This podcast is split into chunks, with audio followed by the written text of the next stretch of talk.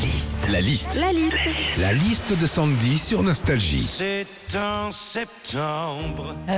Premier jour de septembre, ça sent la rentrée. Pourtant, il y a quand même 7 millions de Français qui partent en vacances en septembre. Qu'est-ce qu'on vit quand on part en vacances en septembre? La liste de Sandy. Alors déjà quand tu prends tes vacances en septembre, le gros avantage c'est que tout est moins cher. Le train, l'avion, les hôtels, t'as même des rabais sur le soleil en septembre. Le soleil à 8h il est couché, tu le vois plus. Enfin en même temps, qui a vraiment vu le soleil cet été hein? Quand t'es bien décidé aussi à prendre tes vacances en septembre, que tu te dis c'est comme ça cette année, pas autrement, eh ben il y a un gros inconvénient, c'est que tu peux pas partir en vacances avec tes enfants parce qu'ils sont à l'école. Bon, ce qui peut aussi être un gros avantage. hein. Quand tu pars en vacances en septembre aussi, le problème c'est que si tu veux acheter un maillot de bain dans un supermarché, on en parlait il y a deux jours, et ben t'en trouves pas.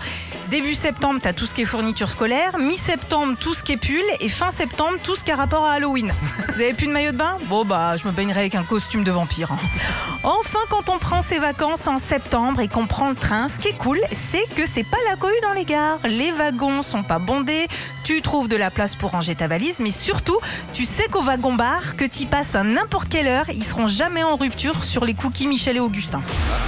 Retrouvez Philippe et Sandy, 6h-9h sur Nostalgie.